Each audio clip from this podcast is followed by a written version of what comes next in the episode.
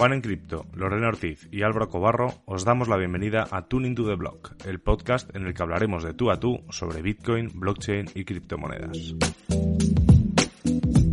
Cada lunes discutiremos las noticias más interesantes de la semana y compartiremos nuestras opiniones sobre los temas más controvertidos.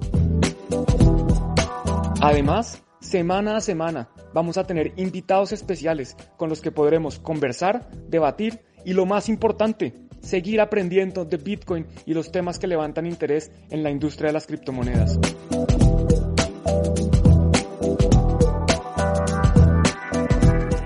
Hola a todos, ¿cómo van? ¿Cómo va todo? Hola Lore, ¿cómo estás? Hola Juan, pues aquí eh, iniciando una nueva semana. Los que tienen hijos aquí en México por lo menos iniciaron el día de hoy clases, entonces medio este desmañanados todos por el inicio de clases otra vez. Eh, pues los niños eh, seguramente ahorita ya están utilizando el, internet, entonces no se peleen con sus hijos por ver quién tiene el mayor ancho de banda. Y pues bueno, aquí para revisar de nuevo eh, las noticias, perdón por el retraso, pero eh, como ven estamos aquí ahora nada más solitos, Juan y yo. Álvaro no pudo acompañarnos el día de hoy, ¿cierto Juan? Así es, tiene unos temas personales, entonces le mandamos un abrazo muy grande. Hay una frase que, que Lore nos va a recordar que Álvaro les deja, pero pues se disculpa porque no nos puede acompañar. Pero bueno, es un episodio cargado de noticias y hoy, a diferencia de los episodios tradicionales donde no hablamos mucho de precio, este episodio vamos a hablar mucho de precio, ¿no? Porque, porque ustedes lo escogieron. Así es, así es. Vamos a ver qué, qué pasó con esa encuesta que hiciste, Juan. Bueno, antes de empezar con la encuesta, yo quiero aprovechar a saludar aquí Caterpillar, Paco Rodríguez, Agustín Romero, uf, un montón de gente. Muchas gracias por acompañarnos acá. Johan Wences, Nager, Diego, José, Gloria, mejor dicho, de, Legan, de Legolas Intenso y Agustín Romero de nuevo. Bueno, pues, pues muchas gracias por acá estar acompañando también Luis Diego Fernández y también vamos a responder a sus preguntas, pero con tiempo, porque primero vamos a ver la encuesta de la semana. Esto es lo que ustedes respondieron. Entonces, la encuesta dice lo siguiente. Preguntábamos, bueno, feliz año para todos. Para empezar este año con pie derecho te invitamos a participar en la encuesta. Y las noticias eran BTC a la luna, Ethereum a la luna. Aquí yo puedo, pueden ver que yo voté incluso por Ethereum a la luna, pero no ganó. Cripto, más de un billón en, en español, más de un billón de dólares de todo el valor de cripto y DeFi más de 20 mil millones de dólares congelados. Bueno, ganó la de BTC, o sea que parece que a la mayoría de la gente le importa es, Bitcoin. ¿Tú qué piensas de, de, la votación, Lore, del resultado de la votación? Totalmente de acuerdo. Eh, pues yo creo que de la mayoría de los que estamos en este medio, eh, la favorita y el rey siempre será Bitcoin. Y sobre todo yo creo que lo que más llamó la atención es el hecho de que Bitcoin eh, fue prácticamente la única criptomoneda que tuvo una alza tan espectacular como la que vimos. No sucedió lo mismo como en, en el año del 2017, ¿no? Entonces, eh, ahorita vamos a platicar un poquito más al respecto de eso en, en una de las noticias que tenemos justamente eh, para platicarlo, ¿no? Así es, yo estoy de acuerdo contigo, creo que Bitcoin es el criptoactivo por excelencia, es el primer activo digital descentralizado que existe en el mundo y será el rey hoy y yo creo que por mucho tiempo. Vamos a ver, eso obviamente puede cambiar porque pues cualquier, el mundo cambia. Hoy estamos en un mundo que si algo es cierto es la incertidumbre y lo demuestra todo lo que ha venido pasando en los últimos días. No hemos hablado de lo de Washington, lo de que pasó en el Capitolio cuando se, no sé si lo viste, justo cuando Bitcoin estaba subiendo altísimo. Sí, no, parecía una cosa como sacada de, de la ficción, ¿no? Y aparte con los cuernos y, y todo el outfit acá, muy, muy dramática la situación. Eh, sin embargo, eh, por los videos que yo observé de cuando ingresaron eh, al principio, mmm, pareciera que no, no pusieron demasiada resistencia a las autoridades. Fue un poco extraño esa situación, que, que los dejaran entrar así como así, no sé, desde mi perspectiva, pero bueno, quién sabe, ya podremos meternos ahí en cuestiones de, de teorías conspiranoicas, ajá, y cosas así, pero bueno. Yo también vi unos videos donde los policías les abren, les quitan las, las rejas, como bueno, pasen, sigan, adelante, están en su casa. Pero bueno, no, aquí no vamos a hablar de eso, vamos a hablar de Bitcoin, porque la noticia que escogieron Bitcoin a la luna, Bitcoin estaba llegando a 40 mil dólares por Bitcoin. Y aquí el artículo lo que nos dice es que es un poco distinto a eh, lo que fue en 2017. Aquí entonces él nos da unas noticias, unas, unas razones de por qué no es tan, porque es distinto. Aquí dice que primero que no es tan extremo y que los otros criptoactivos no están tan altos como en la vez pasada que estamos viendo lo de los, lo de los ICOs, lo de las ICOs, los Initial Exchange Offerings, pero el artículo la verdad es que es un poco más pobre. Bueno, aquí dice que tampoco hay mucho retail, que no hay mucho mainstream, porque esto se puede ver, esto es lo que le gusta a Álvaro ver, que él, eh, ponemos Google Trends rápidamente, y esto es una cosita que si no saben, uno puede buscar aquí Google Trends y busca cualquier término. Podemos acá poner Bitcoin y vemos cómo se ha comportado Bitcoin. Eh, vemos que en este momento definitivamente hay un auge, un mayor interés por la criptomoneda. Pero si nos vamos a ir, eh, vámonos más atrás, del 2004, por tenerlo más lejos. Y vamos a ver que todavía está muy lejos de ser lo que fue el pico del 2017. Entonces de eso habla un poco el artículo. Lore, por, para ti, ¿qué hace diferente o qué, o qué es diferente y qué es similar de esta subida de precio con la del 2017? Bueno, para empezar, yo creo que en 2017, eh, que de hecho fue cuando yo conocí Bitcoin, eh, muchas personas seguíamos todavía en, en, la ignorancia de muchas cosas, ¿no? Eh, yo diría que ese es un, una de las, de las eh, razones por las que esta subida ha sido diferente. Otra razón muy importante es el hecho de que estamos en una situación mundial un poco precaria debido a lo de la pandemia del coronavirus, ¿no?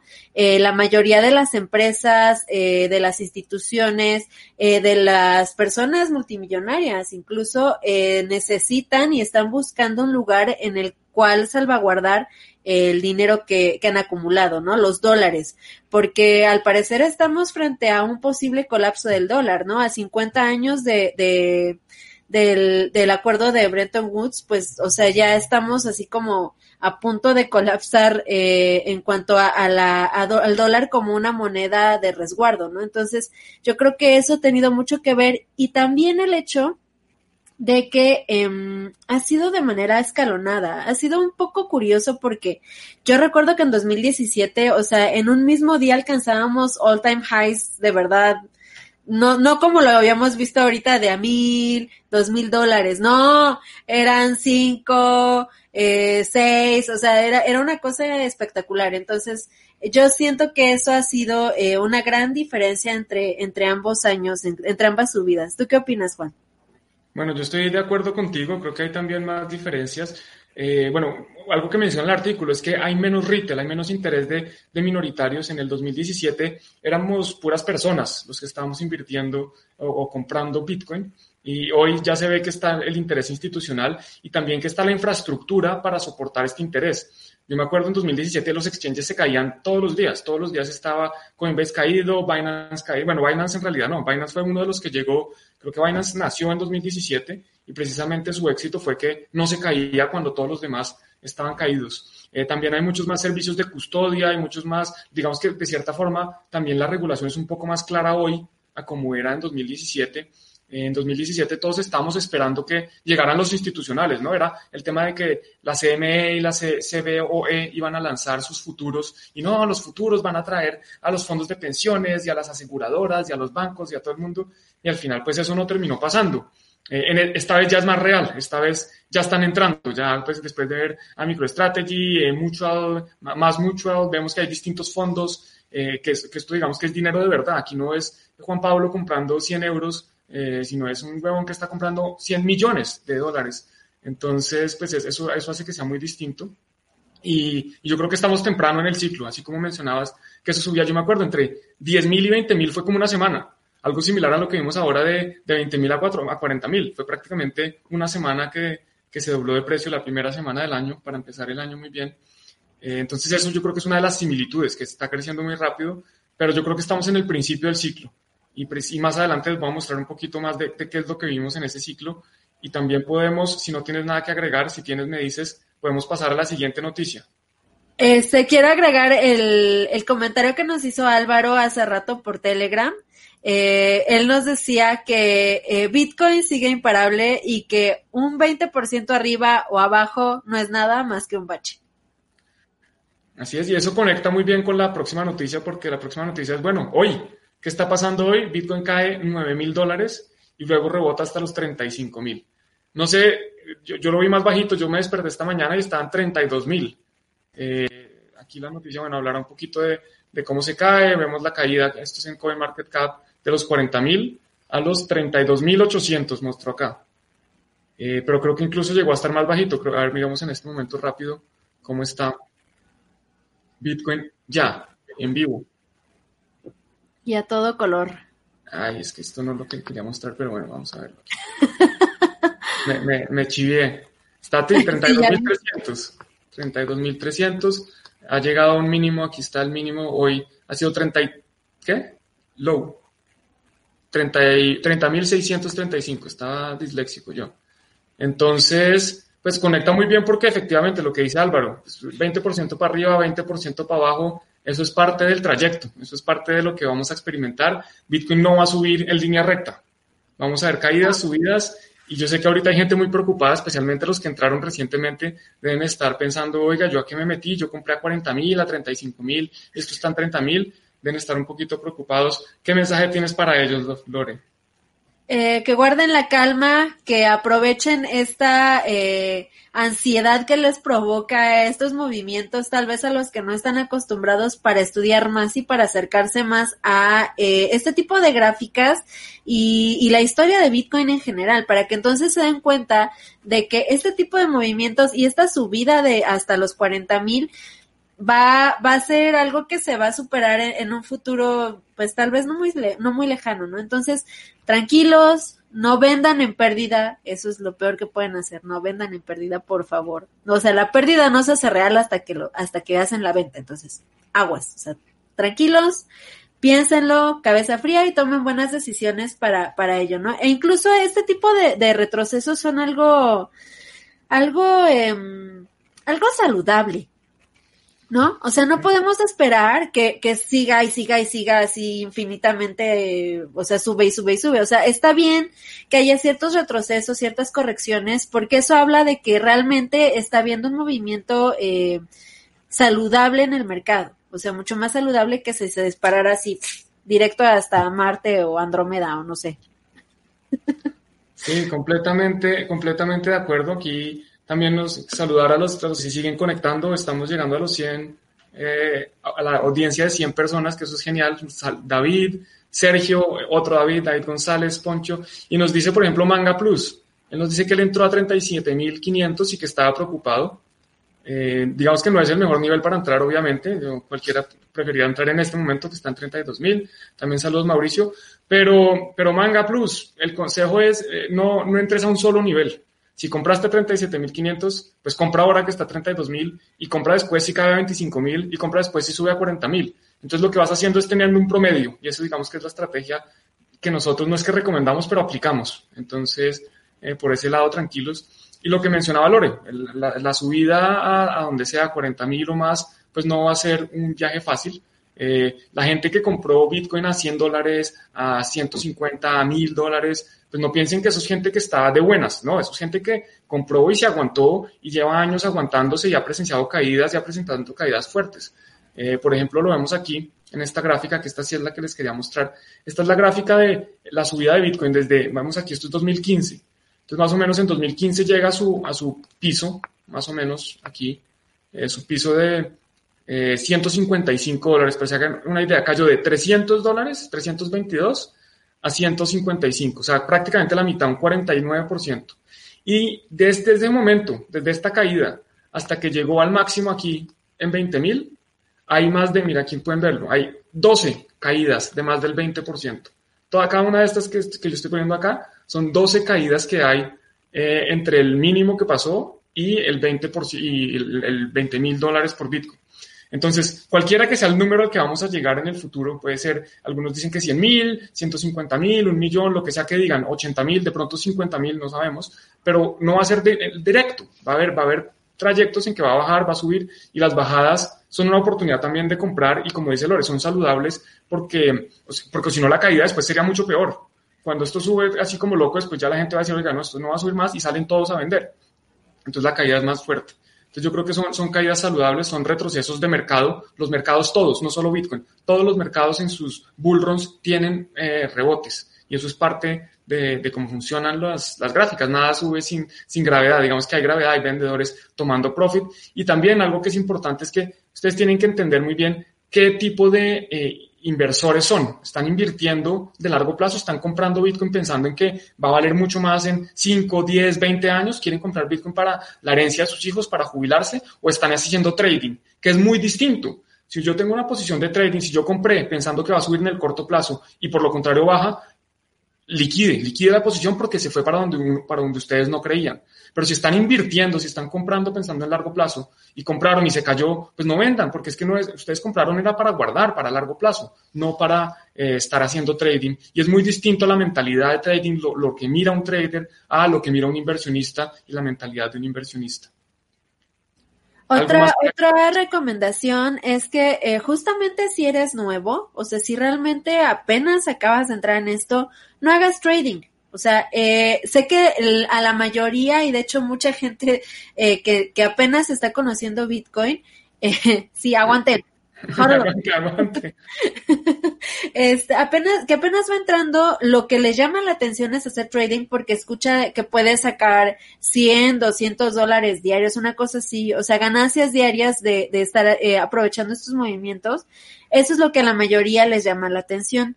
Sin embargo, eh, los que ya llevamos tiempo en esto sabemos eh, todo lo que conlleva el hacer trading, o sea, no es nada sencillo, realmente muy, muy difícil.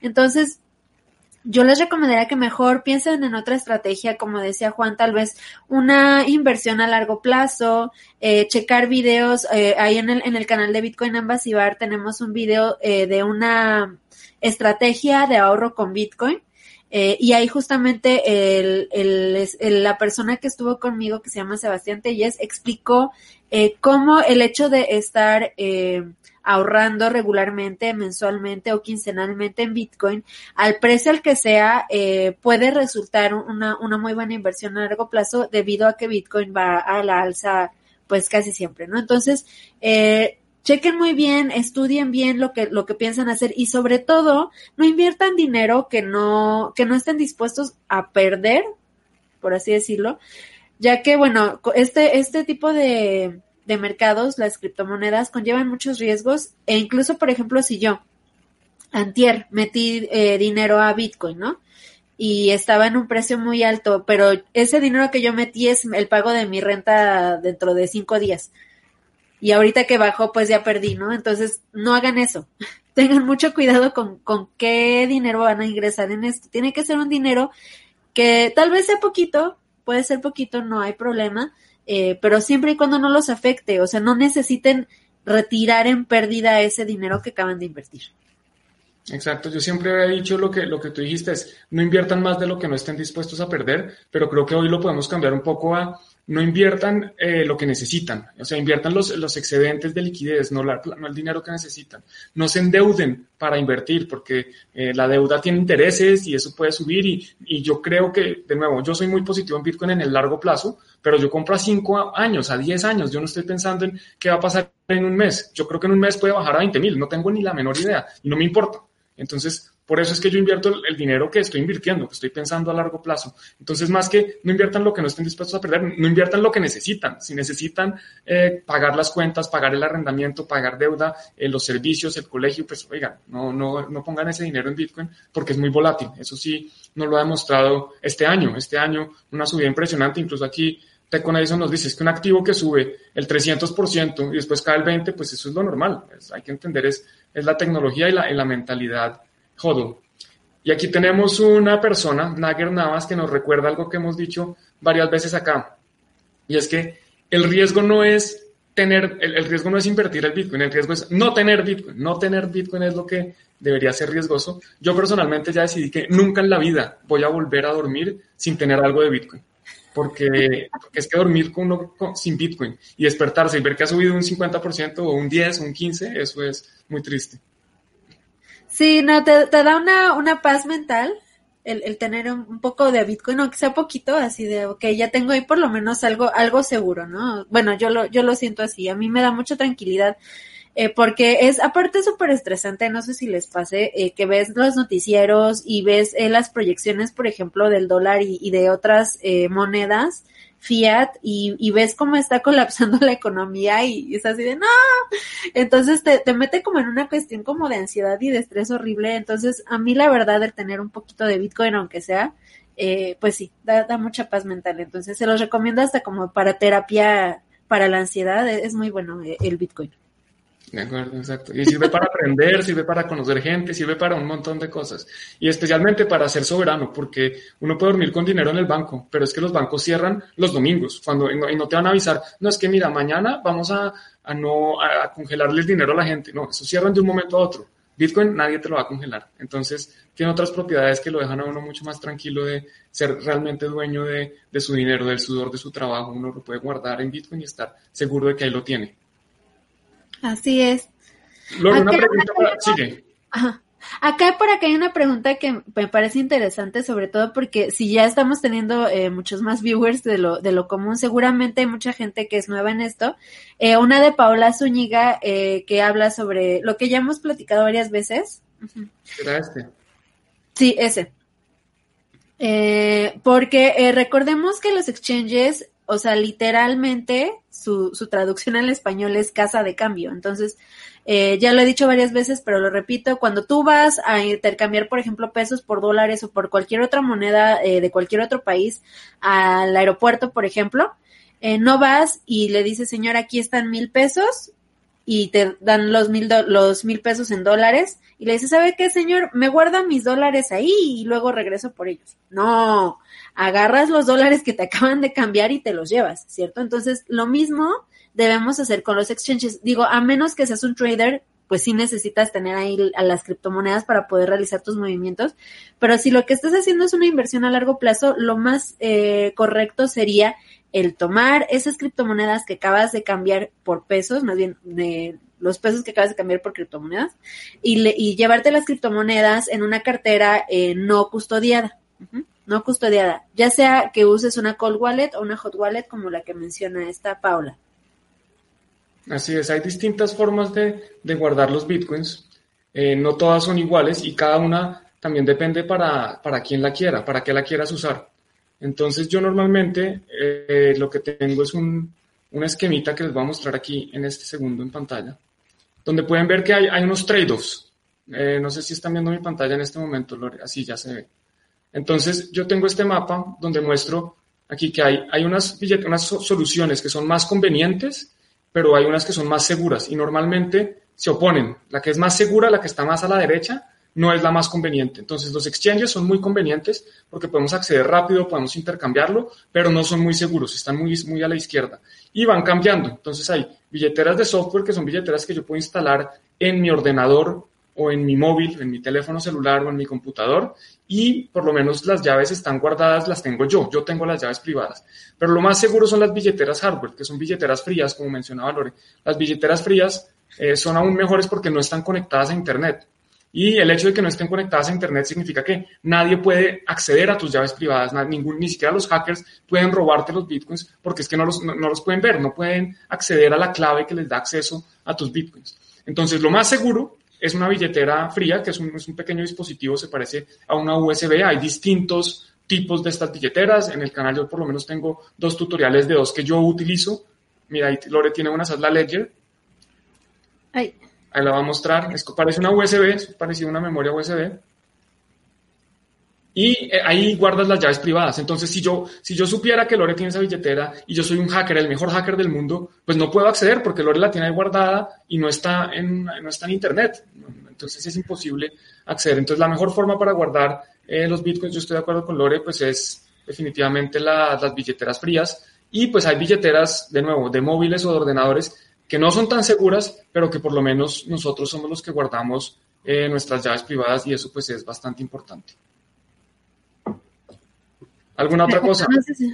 No, creo que ya nada más quería echarles la mano a, a, las personas que nos están viendo con eso, porque sí, so, yo creo que es una de las de las mayores, eh, los mayores cuestionamientos que uno se hace cuando empieza en esto, ¿no? ¿Dónde lo guardo para que esté seguro? Sí, así es. Mira, una pregunta que nos hacen por acá, eh, ¿sabes dónde comprar? Eh, Arcano en México? Ni idea que es No Arcano.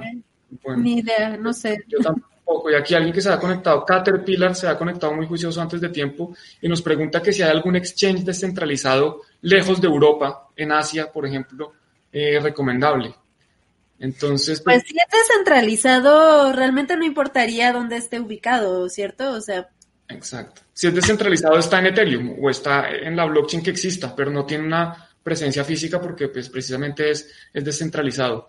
Entonces, hay varios exchanges descentralizados. Eh, Yo personalmente he utilizado algunos. Hay un agregador de exchanges centralizados que se llama OneInch, está eh, Uniswap, hay varios, incluso ahorita ShapeShift volvió a ser descentralizado, que fue uno de los primeros. Entonces hay varios, depende también qué quieras, porque normalmente uno de los problemas de los exchanges descentralizados es que todavía no pueden interoperar con, por ejemplo, el sistema fiat. Si yo tengo euros y quiero comprar Bitcoin, pues no, no, no hay un exchange descentralizado que acepte euros. Eh, tocaría uno que acepte, que acepte, que acepte tokens de la, que existen dentro de una misma eh, blockchain. Creo que, bueno, pues esas son como las preguntas que había. Bueno, acá hay otro. ¿Consideran confiables LEDN o algún otro similar? Yo prefiero los, los DeFi que entiendo. LED no lo, eh, sé que es- quiénes son, sé quién es el CEO, los he visto varias veces, pero no, no lo he usado, no, no conozco muy bien quién está, que, como, si es seguro o no. No sé tú, Lore. lo mismo. Lo mismo, eh, lo- conozco porque he ido a algunas pláticas incluso. Eh, yo los conocí en 2018, ajá, en 2018, no, 2019, perdón, en 2019.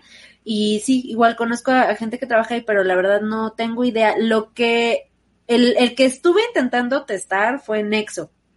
Eh, ves que el- la plataforma te permite ingresar eh, cripto de cualquier tipo, ya sea Bitcoin, Ether, eh, cualquiera, y te dan un, un préstamo, pero te lo dan en fiat. Entonces está, está interesante. Quise hacer la prueba eh, un día, pero me pedían hacer un registro de no sé qué cosa y no pude. Pero parecía, parecía buena, pero no sé. Es que esos Ahora, servicios... como recordemos-. Recordemos que no son consejos de inversión. O sea, si tienes por ahí el banner, aquí ponlo. Porque A ver lo todo lo que digamos, Mira, Juan, esta, yo- esta es muy fácil. ahí está. Todo lo que digamos Juan y yo son solamente desde nuestra experiencia, pero no son consejos, entonces no nos hagan caso, ustedes investiguen también. Así es, así es. Y bueno, también nos dice aquí José B. Serpa que si podemos hablar de Ethereum. Entonces nos queda de perlas porque Ethereum es la siguiente noticia. Y dice lo siguiente, bueno, Ethereum se desploma un 31% en un día de ventas masivas.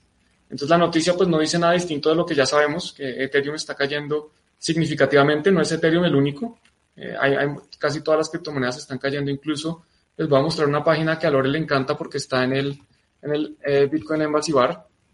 Sí, Esta es la gráfica, si van al Bitcoin Embassy Bar en México, que si van a México no se lo pueden perder y si viven en México, pues ahí es que tienen que estar.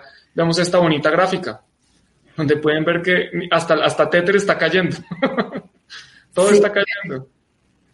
Entonces, bueno, Ethereum ya, ya es un 20, ya no es un 31 como lo decía el artículo, pero sí, pues eh, está pasando. Eso es lo que pasa en el mundo. También hay que decir, Ethereum está subiendo más que Bitcoin. El año pasado, eh, si Bitcoin subió un 300%, creo que Ethereum subió un 350 o algo así. No, no tengo los números exactos, pero, pero Ethereum subió más que Bitcoin. Entonces, eh, si sube más, lo más probable es que caiga más. Ethereum todavía, porque es mucho más chiquito, es más volátil. Si yo tengo 10 fresas y consigo 10 más, pues subió el doble. Si yo tengo 100 fresas y consigo 10 más, solo subió el 10%. Entonces, al ser más chiquito es mucho más fácil que suba. Entonces, si se le pone, el, si entra la misma cantidad de dinero a Ethereum que a Bitcoin, Ethereum va a subir muchísimo más. Y lo mismo, si sale una cantidad de dinero dada de Ethereum, pues va a caer eh, mucho más. ¿Qué piensas tú de, Ethereum aquí para complementar un poquito esto y contarle a nuestro amigo José sobre hablar de Ethereum? Eh, pues me parece que, que ahorita está mm, un poco como en la bolsa con las otras criptos, eh, porque pues sí, realmente lo que ha estado llamando la atención a nivel eh, empresarial ha sido Bitcoin solamente. Me parece que de Ethereum eh, todavía les quedan ciertas dudas, sobre todo a los grandes inversionistas, eh, sobre todo debido a que incluso se han difundido eh, noticias por ahí de que podrían tal vez intentar regular Ethereum, hacer algo parecido a lo que pasó con Ripple. Entonces, probablemente ese tipo de noticias y otras cosas ha sido lo que ha eh, mantenido tal vez en los, en los suelos, bueno, no en los suelos, un poquito más rezagado a Ethereum. Sin embargo, me parece que el hecho de, de empezar eh, ahora con el Ethereum 2.0, toda la cuestión del staking que se hizo para poder eh, partir de nuevo con este proyecto que se tiene, eh, podría tener una buena em, proyección a largo plazo. ¿Tú qué crees, Juan? Sí, yo a ver, esto creo que lo hablamos la vez pasada. Yo creo que Ethereum es un proyecto muy interesante con, con respecto a la tecnología. permite definitivamente hacer cosas que, que Bitcoin hoy no permite punto, eso es, una realidad, que se pueden hacer en sidechains, que se pueden hacer en, en, Lightning Network, que se pueden hacer en otras soluciones custodiadas, bueno, eso es distinto, pero hoy en Bitcoin no se pueden hacer muchas de las cosas que se pueden hacer en Ethereum. Sin embargo, yo veo muchos problemas independiente de, de lo de XRP, que sea un security o no, que, que, yo no creo que sea un lío porque ya en teoría hace, creo que más de un año ya la, la Comisión de eh, Títulos Valores de Estados Unidos dijo que eh, hicieron como un test de descentralización y dijeron que Bitcoin y Ether eran activos descentralizados y que por lo tanto no eran securities, que ese es el riesgo. A, pesar de eso, yo creo que es que la tecnología no está lista y veo todavía muchos riesgos. Entonces, así como veo eh, riesgos en Bitcoin, veo muchos más riesgos en Ethereum. Y eso es lo que pasa con los inversionistas. Los inversionistas grandes, cuando van a entrar, dicen, oiga, ¿yo a qué entro? Pues Bitcoin es lo más seguro, lo más seguro dentro de esta industria, que, la industria de por sí ya tiene riesgos. Y todo lo que no sea Bitcoin, pues tiene más riesgos, porque si Bitcoin se va para cero, les aseguro que todo se va para cero. No es que ya no se murió Bitcoin, ¿qué les hace pensar que lo demás va a sobrevivir? Entonces, si, si se va a Ethereum para cero, Bitcoin se puede afectar, pero no se va a ir para cero. Entonces, todos los demás tienen, digamos, el riesgo Bitcoin es el mínimo, además de todos los que tengan encima. Eh, de nuevo, a mí me interesa Ethereum porque, porque como tecnología es interesante, porque permite hacer cosas que me parecen muy buenas y que creo que esas cosas, independientemente de si se van a aplicar en Ethereum o en Bitcoin o en RSK o en cualquier otra cosa, pues hay que aprenderlas. Entonces, yo tengo un, perfil financiero, mi, mi, experiencia es financiera y ver cómo eh, DeFi está, está reemplazando funciones que antes solo se podían prestar por un intermediario y que ahora el código las ejecuta pues a mí me parece interesante y, definitivamente es algo que quiero estudiar, que estoy estudiando, que estoy aprendiendo, pero, pero yo no invertiría mis ahorros en, en Ethereum. Entonces alguien preguntaba si, a ver, lo busco por acá, ¿quién era? Eh, rápidamente, ah, bueno, Juan Manuel, que si recomendamos comprar Ether en este momento. Entonces, pues yo digo lo mismo, yo, yo no recomiendo comprar. Si yo quisiera, si yo de inversión de largo plazo tengo un activo que me interesa, lo que haría es hacer esto que estamos hablando de comprar en promedios, de comprar un poquito hoy, comprar un poquito en una semana, comprar otro poquito en otra semana, y así yo no estoy expuesto a las volatilidades de precio si estuviera pensando en el largo plazo. Si quiero hacer trading, ahí sí que menos les puedo ayudar porque eso sí, ya, yo ya no sé cuánto comprar y cuánto vender. Y si supiera, estaría haciéndolo en este momento, que es cuando hay volatilidad y es, se pueden aprovechar esos momentos. Así es, así es. De hecho, por ahí el, otro día vi un tweet que decía que si estás preguntando si debes comprar o no algo, mejor no lo hagas porque justamente deberías tú tener como la convicción de hacerlo o no. No, no, no depender de otra persona. Recuerden que para eso son las criptomonedas, para no depender de terceros, para no tener que estar dependiendo de la eh, opinión de otras personas tampoco. Entonces, o sea, está padre que, que uno se oriente, sí, pero no debes hacer lo que otros te dicen, más bien tú investiga y saca tus propias conclusiones para saber qué es lo más conveniente a, tu caso en específico.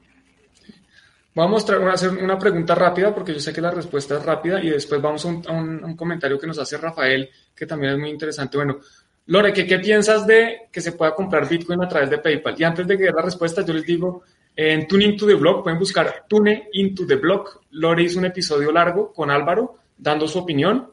Pero en resumen, ¿qué nos puedes decir de, que se puede de comprar Bitcoin por PayPal? Es un scam. Bueno, según lo que mi opinión de lo que debe ser la criptomoneda, sí es una completa estafa, porque no te permiten sacar ese Bitcoin que estás comprando de PayPal. O sea, voy, le doy mi dinero a PayPal y me vende Bitcoin, pero yo no puedo llevármelo. O sea, yo no puedo agarrar y sacarlo y, ponérmelo aquí en mi, en mi hot wallet. Digo, en mi cold wallet. O sea, yo no puedo agarrar y, sacarlo de ahí. Tampoco puedo, o sea, si, si este Juan tiene cuenta en PayPal, eh, yo tampoco puedo mandárselo a Juan, ni siquiera a través de PayPal. Tampoco puedo pagar en, en todas las tiendas de, de PayPal, eh, más bien que aceptan PayPal, tampoco puedo pagar. O sea, Entonces, ¿qué caso tiene comprar algo que realmente no es tuyo? No es tuyo porque no lo tienes en tu poder. Entonces, para mí, honestamente, es una, sí, es una estafa, porque ni siquiera hay manera de comprobar si realmente tienen esos bitcoins que te están vendiendo, porque no te los están dando. Entonces, es como, por ejemplo, cuando compras eh, oro de papel en los bancos. Tú vas al banco y le dices que quieres comprar oro y lo que te venden es un pedazo de papel. ¿Ok?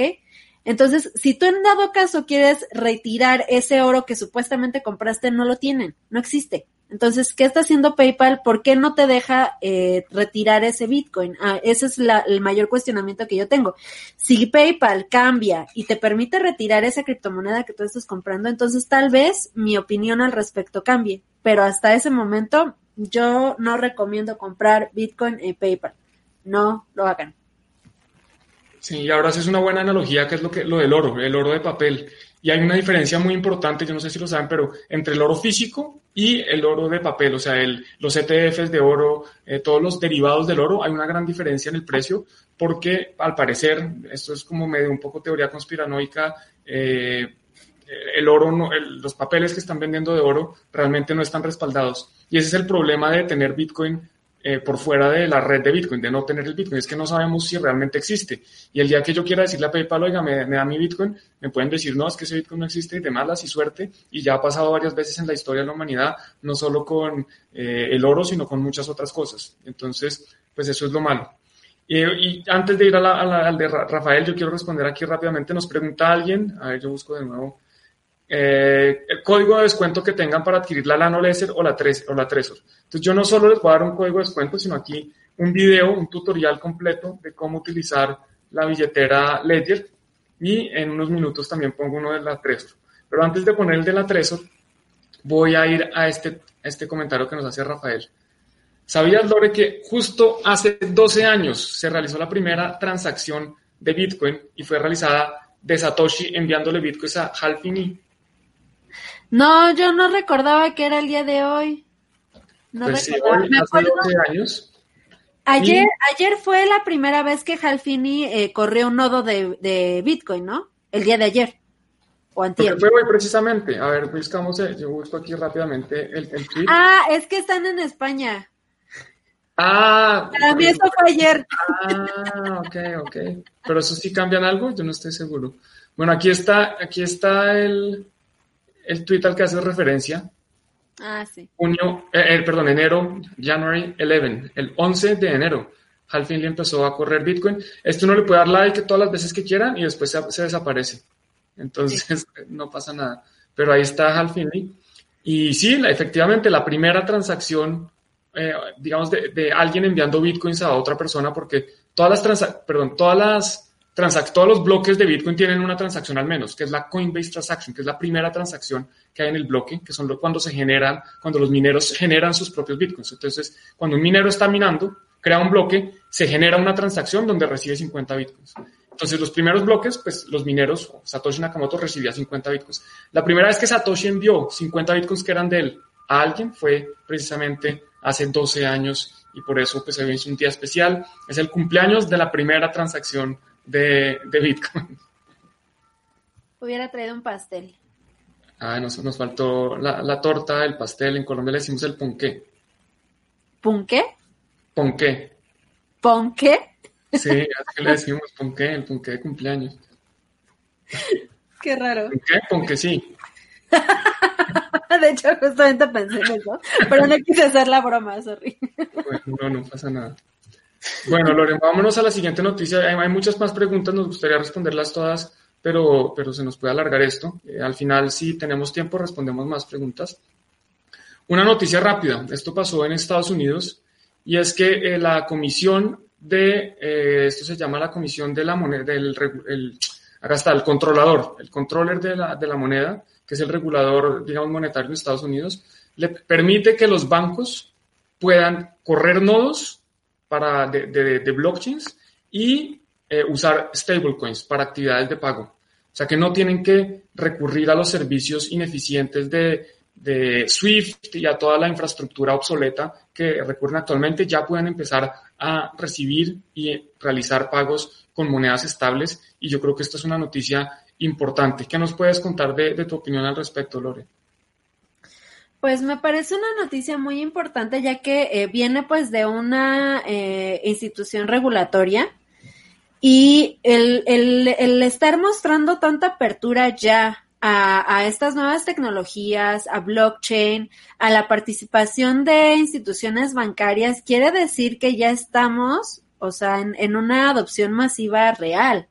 Eh, les recuerdo que em, en alguna otra ocasión lo he comentado, cuando un, en psicología social eh, checamos una teoría que se llama de las minorías activas. Entonces, para mí, cuando yo conocí Bitcoin, continuaba siendo una minoría activa, ya que a nivel institucional no estaba aceptado. Cuando una minoría activa pasa a ser aceptado a nivel institucional, deja de ser una minoría activa y entonces forma ya parte de, del colectivo social, o sea, ya, ya es parte de, la sociedad en sí, ya está aceptado. Entonces, creo que estamos viendo un, paso real hacia, hacia la adopción masiva ya mundial. Así es, yo creo que es un paso importantísimo porque eh, reconoce que estos, este tipo de activos existe, les permite a los bancos ya, además que la noticia habla de solo stablecoins, pero en realidad les permite usar cualquier tipo de criptomonedas. Ya los bancos tienen que tomar la decisión de si quieren o no hacerlo. Obviamente los bancos pues no tienen el conocimiento todavía o la gran mayoría de bancos para meterse a hacer eso eh, y les da cierto miedo y eso hay que tener cosas de seguridad y todo, pero por lo menos ya pueden hacerlo y, definitivamente es un paso importante. Eh, es imposible pensar que cripto iba a reemplazar, o por lo menos para mí nunca fue eh, un... Nunca, nunca vi un futuro donde los bancos desaparecieran por completo toda la infraestructura financiera desapareciera por completo. Yo personalmente guardo mis propios bitcoins, pero sí entiendo que hay personas que no los puedan guardar, que prefieran que me los guarde un custodio, eh, por ejemplo, para crédito. Si yo quiero crédito, bueno, hoy con DeFi yo puedo poner unos bitcoins de garantía y acceder a crédito, pero si no tengo bitcoins de garantía, DeFi no me puede prestar dinero. Eh, yo tengo que ir a un banco a que me preste dinero. Y yo creo que esa función pues la van a tener que seguir haciendo entidades que son especialistas en eso, en analizar riesgo, en decir, bueno, Juan Pablo va a pagar o no, cuánto le podemos prestar a Juan Pablo, a qué tasas le vamos a prestar a Juan Pablo. Entonces yo creo que esas entidades no van a desaparecer, van a tener que adaptarse a un nuevo paradigma van a tener que cambiar algunas de, sus formas de operar y van a tener que ofrecernos servicios de calidad, servicios que los usuarios necesitemos. El problema es que hoy nos cobran por tener nuestro dinero, por tener una cuenta de ahorros. Hoy, es, hoy son necesarios los bancos para, de nuevo, para tener, para yo alquilar un apartamento, necesito tener, tener cuenta bancaria, pero para sacar un banco tengo que tener dirección. Lo mismo, teléfono, para sacar el teléfono necesito cuenta bancaria pero para abrir la cuenta bancaria necesito un teléfono. Entonces son cosas ridículas. Esos, esos bancos para guardar el dinero nuestro creo que no van a ser necesarios, pero sí van a tener otras funciones y vamos a ver pues cómo evoluciona ese tema. Lore, nos preguntan, ¿cuándo van a abrir el, Bitcoin en Basibar? Ay, Juan, no me pregunten eso, por favor. Lo que pasa es que aquí en México, en la Ciudad de México, los que vivan aquí saben en qué situación estamos ahorita en la Ciudad de México. Hace unas semanas eh, decidieron la, la mm, este, gobernadora eh, de la ciudad decidió el eh, aplicar de nuevo el semáforo rojo. No sé si en España tienen algo parecido, semáforo rojo. ¿no? no es con semáforos, aquí era como por, los llamaban no era tapa, sino, no me acuerdo, pero eran, eran por números, era uno, dos, tres, Ah, ok, bueno, acá son semáforos por colorcitos, ¿no? Entonces estamos en, en rojo. Ya estábamos en naranja, pero otra vez ya regresamos a rojo, lo cual limita a los restaurantes a no ofrecer eh, servicio a los comensales eh, en el, en, dentro del restaurante. Lo único que podemos hacer es eh, vender a domicilio o que pasen a recoger los alimentos. Entonces, Honestamente, eh, lo platicamos los socios, eh, bueno, el socio de Bitcoin Embassy Bar y yo, y decidimos mejor cerrar también para no exponer a nuestros empleados, porque creo que eh, algo que ha caracterizado siempre a Bitcoin Embassy Bar es que nos preocupa mucho tanto nuestra comunidad eh, como nuestro equipo de trabajo. Entonces, eh, consideramos que los ingresos que estábamos percibiendo eran demasiado bajos como para estar arriesgando a, nuestro equipo de trabajo. Entonces, es por eso que tomamos esa decisión. Y estamos considerando el abrir tal vez dentro de una semana o dos y si no es así, eh, probablemente volvamos a sacar eh, a la venta el token del Embassy para poder eh, lidiar con los pagos de rentas y cosas así. Entonces, em, les comento por si quieren apoyarnos al Embassy y a, mí, este, pueden hacerlo de esta manera. Entonces, vamos a sacar de todas formas unos comunicados en la página de, del Embassy y en las redes sociales para que estén al tanto de, de la situación del bar. Pero de que vamos a volver a abrir en algún momento, lo vamos a, volver a hacer. Entonces no se preocupen por eso. Cuando Bitcoin llegue a 50 mil para que puedan comprar hartas cosas en el Bitcoin Embassy Sí, sí, sí. Bueno, Lorena, pues mucha suerte con eso. Esperamos que, sea más pronto que, tarde, porque yo creo que hacen una labor buenísima y qué mejor que tener un lugar para reunirse todos los Bitcoiners y poder hacer uso de, de sus Bitcoins de la mejor manera. Si te parece, nos movemos, nos pasamos a la siguiente noticia. Hay unos temas de Ethereum que si alcanzamos vamos a responder, que son unas preguntas con relación a una propuesta y a eh, unos futuros que quieren lanzar de Ethereum. Pero vamos a ir a esto que no sé si es una noticia o es un meme, porque la semana pasada también habíamos hablado un poco de esto. Pero bueno, acá está eh, Jet McCaleb, que era, es el CEO, uno, fue, era el CEO, hoy en día ya solo cofundador, ya no trabaja en la empresa si no estoy mal, vendió 400 millones de dólares en XRP en 2020. O sea, durante 12 meses, él vendió 400 millones de dólares. ¿Cómo puede hacer eso? Bueno, pues es que en XRP los tokens se los habían asignado a las distintas personas. Entonces acá tenemos Whale Alert, es una página, es una cuenta de Twitter que publica noticias de cuando se hacen grandes movimientos de, distintas criptomonedas. Yo lo sigo principalmente por, por Bitcoin, ni siquiera sé si lo sigo, sé que lo hacen, pero eh, no quiero mi feed lleno de cosas. Y nos muestra entonces las ventas de, de XRP. Y vemos, ah, bueno, esto es un artículo ya muy largo que no queremos ver. Pero el punto es que nosotros, ay, no los quiero chiviar.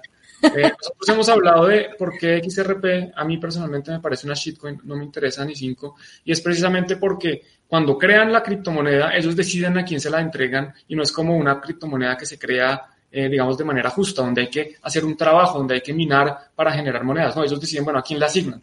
Y los fundadores de XRP, pues obviamente se quedaron con millones de dólares de esta criptomoneda y ahora lo que están haciendo es saliendo al mercado a vendérsela. ¿A quiénes? Pues a todos los demás que están comprando esa porquería. Entonces, si ustedes compran algo que hay otro que está vendiendo y están haciendo millonario a ese señor o a esos señores, porque no es, no es solo un señor. Y lo vimos también la vez pasada, más de cerca del 50% de los XRPs hoy en día están concentrados en un, en un escro, que un escro es básicamente una fiducia, es una, es una figura que existe ahí para, en teoría, guardar eso de confianza, pero pues obviamente hay alguien detrás. ¿Qué opinión tienes sobre XRP y esta noticia, Lore? La misma. Eh, yo no estaba tan, tan en contra eh, hace, hace unos meses, eh, debido a que eh, sí tenía sus bondades eh, respecto, por ejemplo, las comisiones, ¿no? O sea, yo escuchaba a muchos traders que la utilizaban para ese propósito en específico, o sea, para poder hacer transacciones. Ahora, el hecho de que se haya destapado la cloaca por fin y de que estén saliendo a la luz este tipo de datos que pues varios ya lo sabíamos. Este, ¿qué es eso? Ese es el timbre de la casa, sí. Ah, ok. Este, eh, el hecho de que se esté sabiendo esto de manera pública, pues es una super alerta roja, ¿no? O sea, tenemos que tener mucho cuidado en dónde estamos invirtiendo, en qué estamos invirtiendo y el por qué. O sea, porque mucha gente te va a decir, compra XRP ahorita que está abajo. Pero el, el hecho de que alguien más te lo diga y que tú obedezcas y lo hagas, eh, pues habla mucho del desconocimiento de, del, del mercado que tienes. Entonces, hay que estudiar, hay que aprender y hay que estar al tanto de este tipo de noticias para no enriquecer a personas que justamente no les costó nada. O sea, ellos emitieron el token al por mayor, se lo distribuyeron entre ellos y ahora lo están vendiendo eh, pues a, la, a la gente en general, al público en general, ¿no? O sea, bueno, llevan vendiéndolo más bien mucho tiempo. Entonces, mm, yo preferiría que, que tengan sus reservas en cuanto a adquirir XRP, porque hay mucha gente que sigue eh, incitando a otras personas a comprarlo. Aguas, tengan mucho cuidado y eh, por favor investiguen antes eh, de hacer cualquier inversión. No te escuchas, querido Juan. Disculpen que estaba en mute. Entonces está diciendo que efectivamente que hay que investigar muy bien y que no hay que confiar en lo que nos dice un youtuber ahí que compren tal cosa o un tuitero que nos dice o un instagramer o cualquiera. No hay que confiar en las personas de internet que a veces ni siquiera son personas sino son, son falsas imágenes. Entonces hay que tener mucho cuidado con eso. Nos preguntan, bueno, que desde dónde más estamos transmitiendo. Desde el canal de YouTube de eh, Bitcoin Embassy Bar y Juan en Cripto y también desde nuestras páginas de Facebook, además de Twitter, el Twitter de Tuning to the Blog. Eh, y podemos pasar ahora sí a, los memes de verdad, no a los memes de, mentiras. ¿Te parece? Hablando, hablando de Bitcoin, quería recordarles que hoy es el último día para poder eh, entrar al concurso que mencionábamos el live stream pasado con, con Álvaro. El, el, este, el concurso que está realizando. El junto con Bitcoin. Entonces, recuerden que es un concurso totalmente gratuito. Solamente es que elijan eh, sus criptomonedas favoritas y creen un portafolio de mentiras y vean el rendimiento que, que tienen estas criptomonedas respecto al mercado real. Entonces, eh, no pierden nada, pueden eh, ahí jugar un poquito con, con, sus preferidos, metan puro XRP a ver qué tal, que si realmente si es buena o no. y este, y pues el ganador se lleva varios premios muy padres como diferentes eh, cursos que está eh, otorgando Bitcoin y algunos otros premios de parte de CryptoBirds. Entonces ahí ya se los está mostrando Juan. Sí, entonces aquí está, acá está el tweet, es un nuevo concurso de Bitcoin CryptoBirds. Eh, como dice Lore, no cuesta nada participar, y se pueden ganar desde 0.75 Ether, que al día de hoy con Ether a mil dólares más o menos son 750 dólares, a mí me servirían mucho. Eh, también hay otro premio de 0.25, otro de 0.15 y siete puestos de 0.05 Ether. Pero adicionalmente los tres primeros se llevan el curso DeFi de Bitcoin, es un curso que hicimos con Bitcoin que es, es de lo, digamos que es una muy buena introducción a DeFi porque hablamos de qué son los exchanges descentralizados, todos los préstamos descentralizados, eh, los, eh, eh, digamos, estos fondos de inversión descentralizados, todo, todo, pero no solo esto, sino realmente cómo funcionan, qué son los contratos inteligentes, cómo operan y obviamente hablamos mucho de los riesgos, porque hay muchos riesgos y la gente muchas veces se mete en esto sin saber los riesgos. Bueno, pues aquí los explicamos cada uno, los riesgos tecnológicos, riesgos regulatorios, riesgos de oráculos, riesgos de un poquito de todo para que se hagan una muy buena idea de, de qué es DeFi. Entonces aprovechen participar, es gratis. Yo ya participé, participé en el primero, quedé último por armar un portafolio de, de shitcoins, incluyendo una que están preguntando por acá y obviamente incluyendo XRP, mi shitcoin preferida. y aparte con e, este curso es con el mejor maestro de todos, o sea, hace aquí el señor que está aquí a mi lado es el, el, que les va a enseñar en este curso, entonces no se lo pueden perder, es una muy buena oportunidad y es totalmente gratuita, ¿no? Aquí hay, hay un, hay un pequeño este comentario aquí de Cristian Monsalve, este, que creo que está bueno, no, arriba, de lo ah. de finales del 2019 y todo. Eh, hay empresas ofreciendo, ofreciendo altos rendimientos y nuevos tokens y criptomonedas. Aguas, aguas de verdad, tengan mucho cuidado quien les ofrezca rendimientos altos. Es más, quien les ofrezca rendimientos así asegurados en criptomonedas que te digan, no, si yo todos los días te voy a pagar el 10%, no le crean. No crean, si es muy bueno para ser verdad, entonces no es verdad, es mentira, pues están engañando. Entonces tengan mucho, mucho cuidado en verdad, no confíen en todo el mundo. Así es. Y nos preguntan también si vamos a hablar de Ether. Bueno, ya hablamos de Ether, puedes devolverte en el video, Alejandro, y de pronto vamos a hablar al final, si nos queda, si nos queda un poco de tiempo, volvemos a hablar de Ether. Eh, bueno, nos dicen que, está subiendo un poquito Bitcoin a 34 mil. Eso es un alivio para algunos. A mí, independiente, lo celebraré cuando vuelva a ser otros máximos, pero por ahora, despiértenme cuando lleguemos a 50. Ahora sí, vamos con los memes, Juan, mi parte Los memes, los memes, ahora sí. Bueno, este meme nos lo envía Lore.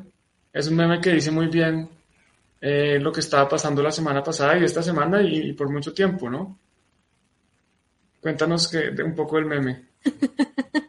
bueno, pues está en una mesa una persona que podríamos ser tú, yo, eh, muchos bitcoiners checando relajadamente en en una mesita ahí el precio de Bitcoin y dice Bitcoin me y al lado están peleándose y agarrando desde el chongo ahí el COVID-19, la política, eh, las protestas y no alcanzo a ver qué dice el otro, pero o sea, está toda la problemática que está englobando al, al mundo horriblemente y, y uno acá tranquilamente viendo a su Bitcoin subir y subir y no te afecta absolutamente nada.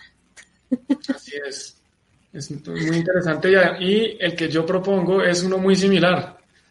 Entonces están aquí los demócratas y republicanos peleando y en el fondo los bitcoiners ahí fumando, supongo que es hierba, puede ser algo más poderoso, pero están en su cuento, eh, como que sí, vemos el mundo pasar, vemos el mundo, pero eso también es un poco de, de circo que nos están vendiendo y nos están metiendo un circo ahí mientras el mundo se desborota, nosotros tenemos que estar pensando en, en el largo plazo. Así es, así es. Eh, acá decían que Bitcoin era bueno para testar la ansiedad. No, para mí Bitcoin es mi calmante favorito, como lo decía hace rato. Sí, y eso, eso funciona con este, eso cuadra con este tweet. Sí, eh, estamos viendo quien haya visto, no haya visto Interstellar, se los recomiendo por favor. Eh, es una muy muy buena película de ciencia ficción y bueno, en una escena caen en un planeta donde una hora en el planeta son siete años en la Tierra, entonces eh, están ahí, le dice lo que les acabo de comentar y dice qué bueno, aquí sí podemos hacer horror. Porque es más fácil. Sí, así ya te desconectas del mundo y ya no sabes ni qué sucede, si sube o baja el precio, no importa, dentro de siete años checas el precio de Bitcoin y vas a estar súper agradecido de haberlo dejado ahí.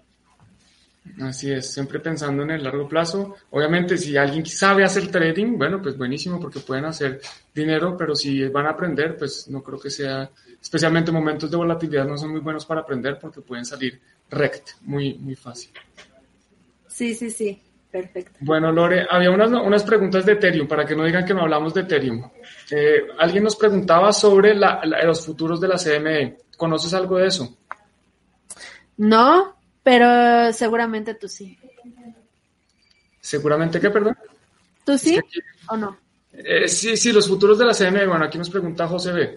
Eh, sacarán futuros de Ethereum. La CME es la Bolsa Mercantil de Chicago, es el exchange principal para la negociación de commodities y de todo tipo de, derivados. Eh, dame un segundo. Es que llegaron los bomberos. ¿Qué?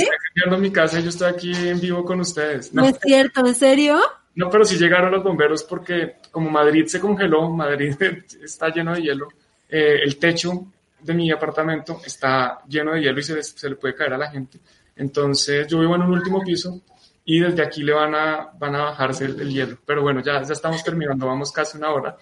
Entonces, eh, la CME va a sacar unos futuros de Ethereum. ¿Qué significa esto? Que la gente que cree que Ethereum va a subir en el largo plazo puede básicamente hacer trading, van a empezar a oír un poquito de ruido. Esos son los bomberos gritando. Eh, bueno, entonces, eh, los CMS son estos derivados y los van a sacar y esta pues es una organización bastante grande. Los futuros de Bitcoin salieron en 2017, que fue prácticamente la fecha, fue el mismo día o, días antes o días después de la gran caída desde la burbuja. Entonces puede que al final pase lo mismo con Ethereum, puede que no, puede que pase otra cosa. Y lo otro que hablaban es la propuesta de EIP, nos pregunta Oscarola, la propuesta de EIP 1559, de, de, que puede hacer Ethereum deflacionario. Esto es una propuesta, les resumo rápidamente, es una propuesta que lo que hace es que las, los fees que se van a pagar a la red no se van a entregar a los mineros, sino que se van a quemar, se queman esos, esos ese, gas se va a quemar. Y lo que hace es que eh, en, un, en, un, bloque se están generando nuevos Ether que se ganan los mineros o en el futuro pues los validadores y al mismo tiempo se está quemando Ether que se está utilizando para eh, operar la red. Entonces lo que se especula es que ese éter que se está quemando puede ser mayor que el éter que se está generando. Entonces eso puede tener un efecto deflacionario porque en vez de imprimir más éter, se están, es, se están esquemando éteres. Y pues eso en teoría, si hay menos éteres en el mercado, pues debería hacer que el precio subiera. Entonces eso es lo que se está hablando.